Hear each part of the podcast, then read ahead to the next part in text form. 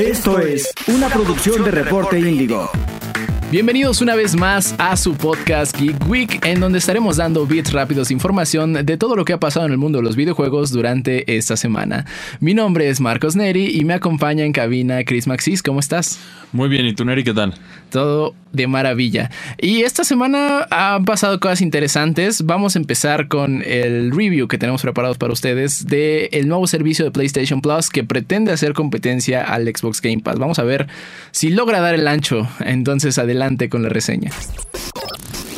En los últimos años, un fenómeno conocido como servicio de juegos en el cual tú pagas una mensualidad y tienes acceso a una gran cantidad de títulos se ha estado popularizando ya que los gamers dedicados pueden sacarle mucho jugo a su consola pagando menos que comprando los juegos físicos. Tal es el caso del nuevo PlayStation Plus. El nuevo modelo de PlayStation Plus combina lo que era el antiguo PlayStation Plus con PlayStation Now en un solo paquete. Existe una variedad dentro de los servicios que varía en el catálogo de los videojuegos incluidos, entre otras cosas. Los precios son los siguientes. PlayStation Plus Essential. Un mes cuesta 8.1 dólares. 3 meses cuestan 19.70 dólares. 12 meses cuestan 46.38 dólares. PlayStation Plus Extra. Un mes cuesta 13.16 dólares. 3 meses cuestan 32.46 dólares. Y 12 meses cuestan 77.70 dólares. PlayStation Plus Deluxe. Un mes cuesta 13.90 dólares. 3 meses cuesta 37.10 dólares. Y 12 meses cuesta 89.30 dólares. ¿Cuál es la mejor opción para ti? Esta puede parecer una pregunta complicada, pero al final es cuestión de gustos y qué tanto la vas a jugar, y si eres fanático de los juegos modernos o retro. Si no juegas tanto y solo te interesan los juegos para jugar multijugador en línea y recibir algunos juegos gratis al mes, Essential es tu opción.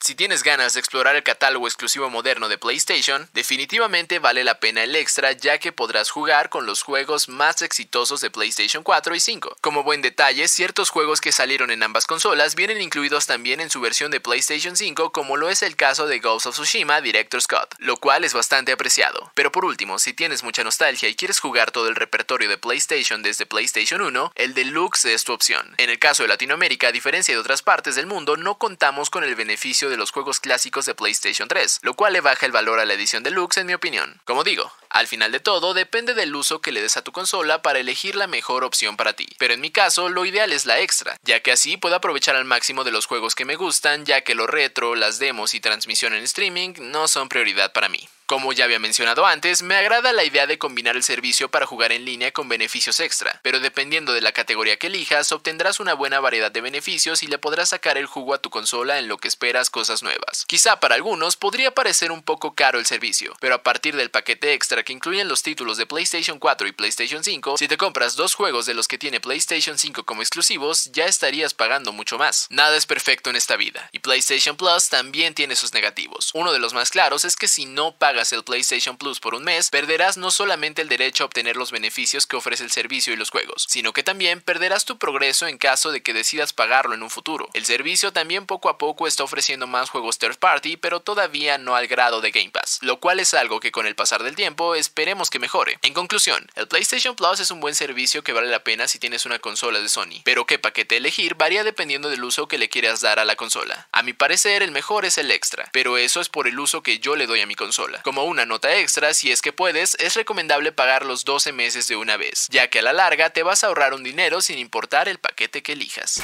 Chris, tú fuiste quien probó este servicio, tú fuiste el que tuvo acceso. Cuéntanos, ¿qué, qué notaste? Bueno, yo, para empezar, hay algo muy controversial dentro del servicio, ya que eh, no es el mismo en Latinoamérica y en el resto del mundo. Esto se debe a que siempre, bueno, es un hecho que siempre fue complicado hacer juegos para el PlayStation 3. Y justo esas complicaciones hacen que no puedan llegar los juegos de PlayStation 3 a la versión de Latinoamérica debido al internet, al peor streaming, todo eso. Entonces, esto sí es un algo que le baja mucho de valor en Latinoamérica, por lo menos. Yo en el caso de Estados Unidos o Europa no lo sé porque no nos tocó hacer la reseña allá, pero seguramente el tener los juegos de PlayStation 3 tan incluidos en la colección le da un valor extra. Para mí, precio-calidad, la mejor es la segunda opción, que es el PlayStation Plus Extra que sería lo más cercano, bueno, para aquellos familiarizados con el Game Pass Ultimate, sería lo más cercano al Game Pass Ultimate, ya que tienes los juegos más novedosos de la, de la industria. Ahorita no tanto de la industria, hay uno que otro que están llegando, pero PlayStation, los de PlayStation 4 y PlayStation 5 sí están ahí. Entonces, por ejemplo, puedes jugar Ghost of Tsushima Director Scott, que es la última edición que hubo para PlayStation 5, entre otros que eso a mí sí me agradó que hayan incluido las, las, las ediciones de PlayStation 5 para aquellos que tienen este juego. Lo difícil es que eh, creo que Game Pass te ofrece algo muy interesante, ¿no? Que son juegos en día uno. O sea, lanzamientos nuevecitos, los primeros momentos de la semana ya vamos a tener, tienen acceso a juegos nuevos, cosa que PlayStation sí descarta por el momento. Eh, algo que creo yo sí los pone en desventaja. Digo, los títulos first party son muy buenos. Tenemos Spider-Man, tenemos Last of Us, tenemos Uncharted. Pero, pues, ¿qué va a pasar, por ejemplo, cuando salga el nuevo God of War? O sea, si ya estoy pagando este servicio, voy a tener que pagar doble por un juego nuevo o, o esperarme a ver si en algún momento llega, ¿no? Eso está un poco feo. Yo creo que se tendrán que acoplar. Ah, acu- ah, Recordemos que también originalmente el Game Pass tampoco empezó con juegos de día 1, si mal no recuerdo. Entonces va a tomar tiempo en, en que esto se, se acomode y ya sea de la manera más óptima, pero Creo que sí, ¿no? Creo que eh, Game Pass empezó con Gears. empezó Gears con Gears. estaba en sí. día uno. Mm. Ah, bueno, sí, so- solamente. Pero Gears ya había salido. Ya. Ok, Sí, según. Si mal no recuerdo, el Game Pass salió después de que salió Gears. ok. Entonces, entonces sí estaba día uno, pero ya era un juego de- con un poquito más de tiempo. Entonces ahí la situación es. ¿Qué juegos va a haber en un futuro? Pero si eres alguien que se acaba de comprar un PlayStation, un PlayStation 5 específicamente, y no has jugado nada de PlayStation, ahí sí te puedes dar como gordo en tobogán. Porque puedes, todos los juegos que quieras, que ya están los exclusivos, que es la verdad por lo que vale una PlayStation, si es que tú quieres comprar una PlayStation en lugar de un Xbox. Están ahí todos, todos los buenos están ahí. También Ubisoft va a llegar eventualmente con otros juegos que también va a ser, va a ser interesante. Pero tienes, tienes una, una opción bastante buena, pero yo sí me iría por la extra. Y si, si de plano puedes pagar el completo de un año, porque por ejemplo en el PlayStation Plus Extra te va a costar lo mismo que comprar un juego nuevo. Entonces, Estamos hablando de 1200 pesos, ¿no? Bueno, 1600 pesos. 1600. Sí, porque ya subieron, acuérdate que ya, Cierto, ya están subiendo 70 los. dólares. Sí. Entonces, sí, no está mal la propuesta. A mí, si vas a comprar tres juegos nuevos de PlayStation, ya te gastaste mucho más de lo que te costaría el servicio. Y tienes muchas horas de contenido ahí. O sea, a lo mejor te puedes. Si eres un, jugador, un gamer paciente que no quiere jugar todo de día, de día uno, la verdad es una buena opción. Y y van a seguir saliendo juegos, solo hay que darle tiempo y se va a armar. Aquí sí, lo que demuestra esto es que el único que sí ya está, que no tiene propuestas de este tipo que le urgen, yo creo pronto sería Nintendo. Y hablando de Nintendo, esta semana también dieron de qué hablar, ¿no? Ah, hubo Nintendo Direct, no first party, pues se le llama Nintendo Direct Mini, en donde se presentaron muchos juegos de third parties que no exclusivamente van a llegar a Nintendo Switch solamente, pero eh, pues va, va- creo que hubo anuncios interesantes, ¿no? Así es. Bueno, eh, eh, estos se llaman third, se llaman este third party show, partner showcase, así se llaman Ok. los de Nintendo Direct específicamente porque tienen y lo bueno es que Nintendo ya te advierte desde un principio, porque antes le pasó que sacaba un direct, no decía qué iba a hacer, entonces la gente siempre se decepcionaba o se enojaba o no, o no lo que querían como ver. mantengan sus expectativas bajas. Sí, entonces ya luego, luego, para resolver esto agregaron dos nombres, que son los, los Indie World, que es de puros juegos indie, y el Partner Showcase, que son sus juegos third party. Muchos esperaban Bayonetta 3 en esta... eh, en este Showcase. en este showcase, pero se les olvidó un detalle que a pesar de que Bayonetta los derechos le pertenecen a Sega, el que paga el desarrollo de Bayonetta y tiene el copyright es Nintendo. Entonces, por eso sí se considera un first party para Nintendo, a pesar de que es desarrollado por, bueno, por Platinum Games, que es de Sega. Entonces, aquí sí, yo desde un principio no, no sabía que no iba a estar ahí. Mucha gente se enojó porque no iba a estar. Pero vimos cosas muy buenas. Ya vimos más detalles de, de la nueva expansión que va a llegar a Monster Hunter Rise, Rise. que es un excelente juego. Si no, han, si no lo han jugado, de verdad lo recomiendo muchísimo. Para mí es de los mejores Monster Hunters que ha, que ha habido, porque agiliza la cacería, es más dinámico, entonces te o sea, no, no es tanto un camino tan largo para llegar a, a donde quieres la diversión que es de- derrotar a la bestia. Aquí te lanza directo al, al campo de batalla y es, eso es muy divertido. A mí me gusta mucho. Por otra parte, también Persona 5 finalmente va a llegar a Nintendo Switch. Mucha gente se burla de que ya hasta Xbox lo había logrado llevar a sus consolas y qué bueno que ya Nintendo... Yo perdí una apuesta en mi Twitter por culpa de ese título.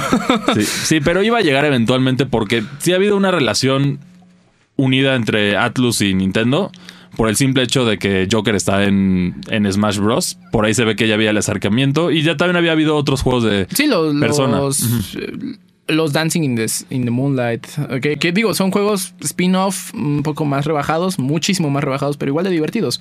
Eh, a mí lo que me llama la atención es el regreso de Pac-Man World, este remake que creo que lo único que generó un poco de discusión fue que ya no hay Mrs. Pac-Man.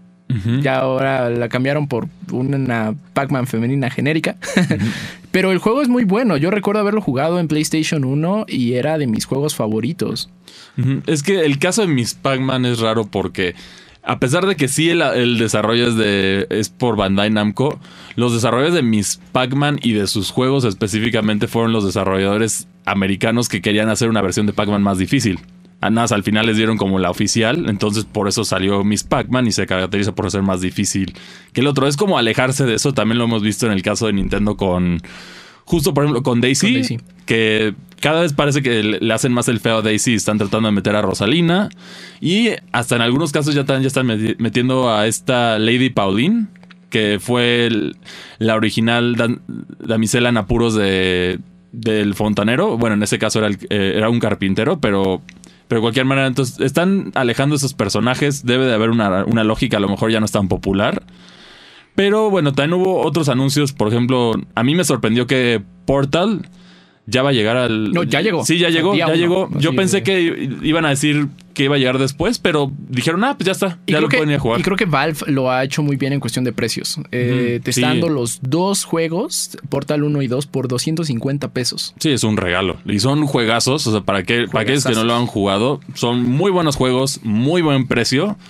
Y sí lo hicieron bien. Otro también que yo pensé que jamás iba a poder ver en Switch, pero estoy muy feliz es el caso de Nier Automata, que va a llegar con la última edición que, que salió del juego, que te incluye todos los DLCs, todos los nuevos atuendos, todos estos detalles. Entonces es la versión completa.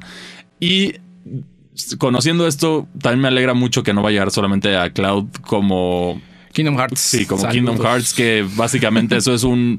No lo vas a poder jugar en Latinoamérica, lo siento, y ya. No, y la neta es una mentada de madre. Digo, Kingdom Hearts es un juego que salió en PlayStation 2 y que no lo puedas adaptar al Switch. Yo creo que fue muchísima flojera nada más. No, no, es que yo. Bueno, el tema, mucha gente piensa que fue así, pero la realidad es que Nintendo sí tiene un, un cartucho para juegos que tiene mayor capacidad, que sin problemas pudo haber tenido a los tres Kingdom Hearts, ¿no? Que estaban en esta colección. El tema es que es más caro, entonces producirlo es más caro, entonces le dio, le dio un poquito de codo a Square Enix en este, en ese caso, pagar el, el cartucho más caro. Y que también se me hace flojera, porque digo, Kingdom Hearts es una IP lo suficientemente grande para que puedan volver a recuperar esa inversión. Sí, sin broncas. mi- mi- justo por eso yo creo que ya ni se merecía Sora estar en Smash, por, por, por ese chistecito que hizo Square Enix, pero aquí sí lo van a optimizar, esperemos que lo optimicen bien para, para Nintendo Switch, si bien obviamente no se va a ver igual que en las consolas de última generación, eso dejen de tener esas expectativas. El Nier Automata. Exacto, el Nier Automata, pero es un juego bastante sólido, tiene una historia muy padre, acción divertida. Y tiene a Nier que es, es, es waifu de muchas personas. Entonces también este siempre es un plus que yo creo que la gente va a estar muy contenta. Y por otra parte vimos otro juego que me llamó mucho la atención a mí, que fue el de Blank. Cuéntanos de qué trata. Blank es, o sea, no, no nos enseñaron mucho gameplay, pero visualmente es solo blanco y negro. El juego no va a tener texto en lo absoluto. La historia consiste en que un cervatillo y un, cachorrito ¿no? de lobo se pierden en una tormenta de arena, en- una tormenta de nieve, sí, y, y ellos dos tienen que colaborar para poder regresar a sus familias. Va a ser, yo creo, una dinámica similar a It Takes Two. No sé a qué tal grado, pero lo que dicen es que va a ser de colaboración. Entonces, sí, no, como, como, lo que ya nos tenían acostumbrados un poco Hazelite, que es este estudio de EA, como los que hicieron a Way Out, It Takes Two, que son juegos cooperativos en los que necesariamente necesitas dos jugadores para que se pueda jugar. Sí, y básicamente uno va a controlar al cachorro, el otro el cervatillo, entonces y cada uno tiene sus respectivas habilidades para complementar al otro, entonces y, y, poder cumplir los objetivos del juego. Se ve muy llamativo, no hay fecha lamentablemente para este todavía, pero va a llegar relativamente Va a llegar a aparecer a principios de 2023, es lo que está esperado para ese juego. Y personalmente me da mucho gusto que estén volviendo a apostar por los juegos cooperativos, ¿no? Cooperativos locales, tanto locales como online. Está muy padre volver a, a, jugar con otra persona en el mismo sillón. Sí, y Nintendo es algo que siempre ha hecho, entonces qué bueno que siguen por esa tradición, porque la mayoría de sus juegos tienen esa colaboración. O sea, los, los spin-offs todos los puedes jugar tanto en online como en presencial en un mismo sillón. Entonces, la verdad que bueno. Y, este sí va a ser exclusivo. Este curiosamente sí va a ser exclusivo del Nintendo Switch. Se me hizo una apuesta interesante. Y por último, también tuvimos, bueno, eh, tuvimos la nueva entrega de Monkey Island, que también ya fue muy esperada por la gente. Y, va a salir primero en Nintendo Switch, que también a mí se me hizo muy inesperado porque al ser un, una aventura point and click, pues, yo piensas automáticamente en PC. y viene con el sellito Devolver Digital. exactamente. Está, interesante. Eh, creo que Devolver Digital hace muy buena curaduría y edita muy padre los, todos sus títulos. Entonces, este, yo sí lo voy a. Sí. Pero no sé si en Switch, la verdad. No. Bueno, igual y por, por su sistema táctil puede, puede ser fácil. Bueno, más accesible. Sí, pero te voy a decir, hay un excelente point and click en Nintendo Switch que es justo Luigi's Mansion 3. Entonces, de que ya se demostró que sí se pueden hacer aventuras de point and click optimizadas para el Switch, se pueden. Pero generalmente, al igual que los juegos que son, que son RTS, es muy difícil adaptarlos a consola. Yo siento que es muy difícil y no todos pueden. Por eso, por eso no hemos visto como gigantes de, del género como Nancy Drew. Nunca la hemos visto fuera de PC. Y, y el gran ausente de este Direct dirías que fue, bueno, Samus o, bueno, Metroid? en este caso, no, no, o sea, solo fueron third party, es decir, desarrolladores ajenos a Nintendo. Pero también mucha gente se quedó con las ganas de ver uno de, Nintendo, de los juegos que van a venir. Y más porque ya empezaron los rumores de nuevo. Por ahí ya, ya se habló de, de, de que finalmente va a llegar. Van a llegar los los tres Metroid Primes, aparentemente a, a Nintendo Switch, que es Metroid Prime 1 es uno de los mejores juegos que ha habido. Entonces, con eso se dan una idea de lo importante que es esto. Y la verdad, Metroid es una franquicia que siempre merece más audiencia. Y con el éxito del Switch, ya, ya logró tener el, juego de Metroid más vendido. El Dread. Y con esto podría revivir Prime y poner y acomodarlo justo para que ya la gente esté emocionada por Metroid Prime 4, que ya sabemos que existe. Tuvo desarrollo, cambiaron de desarrollador. No sabemos. Se volvió a hacer, de hecho, es un juego que se ha hecho dos eh, veces. Y ahorita no sabemos nada de este juego, pero yo creo, lo que dicen es que van a llegar, en, van a ser ports el 2 y el 3. Nada más van a tener controles adaptados, entonces visualmente y el resto no va a cambiar mucho. Pero al que sí le van a dar el full trato de remake, como se lo dieron en su tiempo a Twilight Princess HD o a Legend of Zelda Wind Waker, también en el Nintendo Wii U, va a ser Metroid Prime 1, que ahí sí agárrense. O sea, ese juego, al momento que lo anuncien, juegazo. va a explotar el internet. Qué, padre que le estén dando ese amor a, esta mascota de Nintendo que pues si bien no vende como un Mario, es un es una mascotaza, o sea, es un juegazo, creo que todo todo Metroid es decente, no hay un Metroid que sea malo. Eh, creo que el, Other M es, el, bicho feo, pero pero no, y de hecho también hay un, dato curioso ahí para los que no sabían, John Cena de hecho es fanático de, de Metroid este luchador de Estados Unidos, bueno, ahora actor, pero de hecho, dicen que quizá tuvo un poquito de influencia porque en una entrevista en 2017, John Cena le, dijo a los desarrolladores de Nintendo, por favor saquen un Metroid nuevo. Soy muy fan del Fusion y de esto. ¿eh? Sí, casi, casi. Entonces, y, y, lo que dice el rumor es aparentemente sí le mandó Nintendo su, su, su copia a John Cena y él les contestó que les contestó con algo muy gracioso que dice John loves it O sea que básicamente John lo ama. Entonces fue, fue, fue un correo muy corto, muy divertido. Pero entonces aquí tenemos esto y, y bueno, en el caso de los Metroid Prime son de los mejores juegos de disparos en primera persona. Yo creo que fue el primero, si mal no recuerdo, o de los primeros que se separaron de la norma de, de lo que había en ese momento. Sí. Agregando más historia, más exploración, agregando esos elementos que son de Metroid en un juego de disparos de primera persona. Y curiosamente la mayoría de los desarrolladores de ahí después se fueron a Bungie y estuvieron desarrollando los juegos de Halo.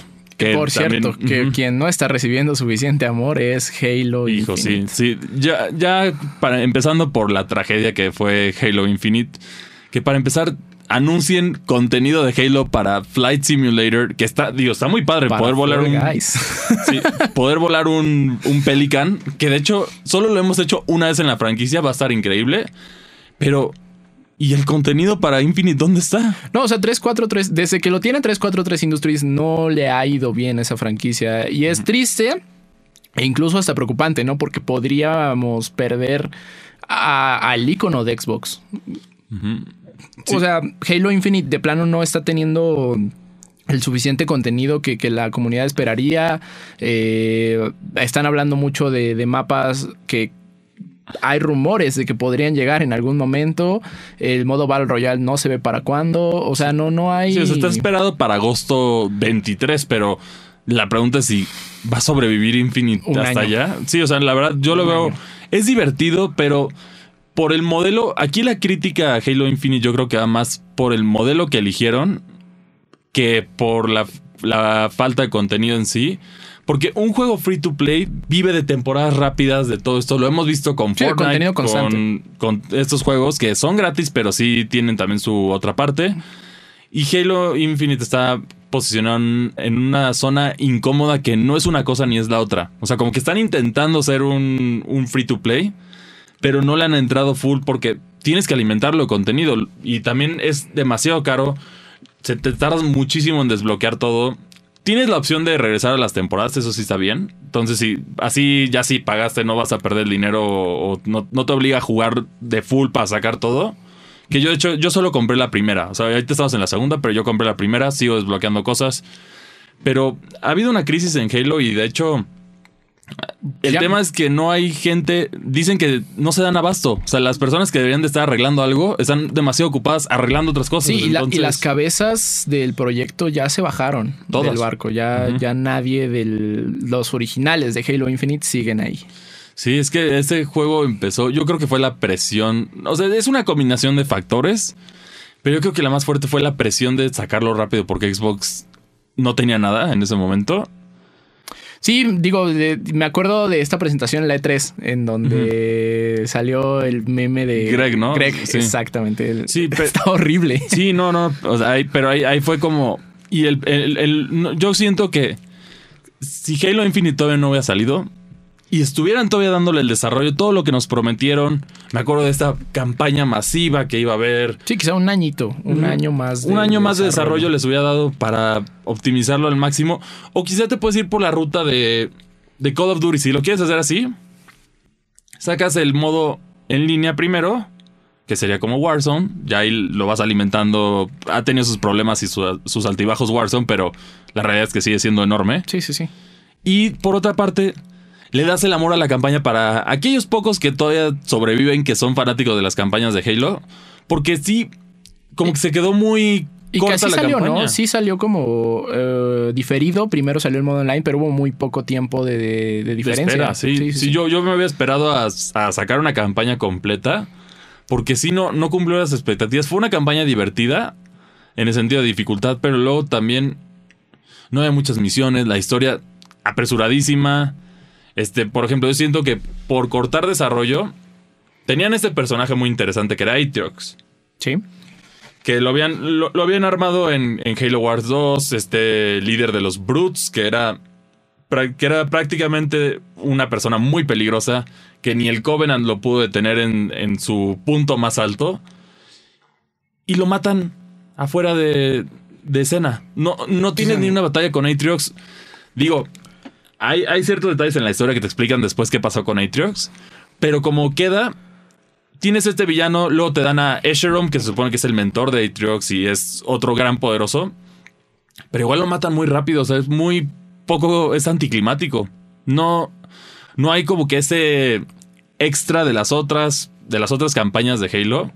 Con excepción del 5, no hay ese, no hay ese villano muy peligroso. Todo es como... O sea, es, es un sandbox, es una campaña que es un sandbox para explorar y para tú divertirte y ver qué puedes hacer y matar a los enemigos, pero se queda corto. Yo lo pasé en legendario, entonces sí, sí sé de lo que estoy hablando, sí lo jugué, me tomé el tiempo. Y luego el multijugador no me, no me enganchó tan, no me ha enganchado como. Nada, no. Como, bueno, desde la, la última época que sí me enganchó un Halo, la verdad, sería desde Halo 4. Halo Infinite tenía buenas. No, pero Halo Guardians 5 tenía buenas propuestas, pero el problema es que no. Luego tenían. No sé, la historia también alejó mucho. A todos, a nadie le gustó la dirección que tomó el jefe maestro desde, desde Halo 5. Y lamentablemente ahí es donde estamos. O sea, ahorita está en el limbo la, la saga. Se supone que tenían planeado una nueva trilogía al principio. Un soft reboot no estaría mal, digo. O sea, Halo, la neta, todo, todo el IP de, de Halo está siendo tratada con las patas. O sea, es, una, es un personaje muy querido con la comunidad. Pero, eh, pues no, no hay mucha, mucho amor por parte de, pues, de sus dueños. Digo, la serie, la verdad, está muy mala.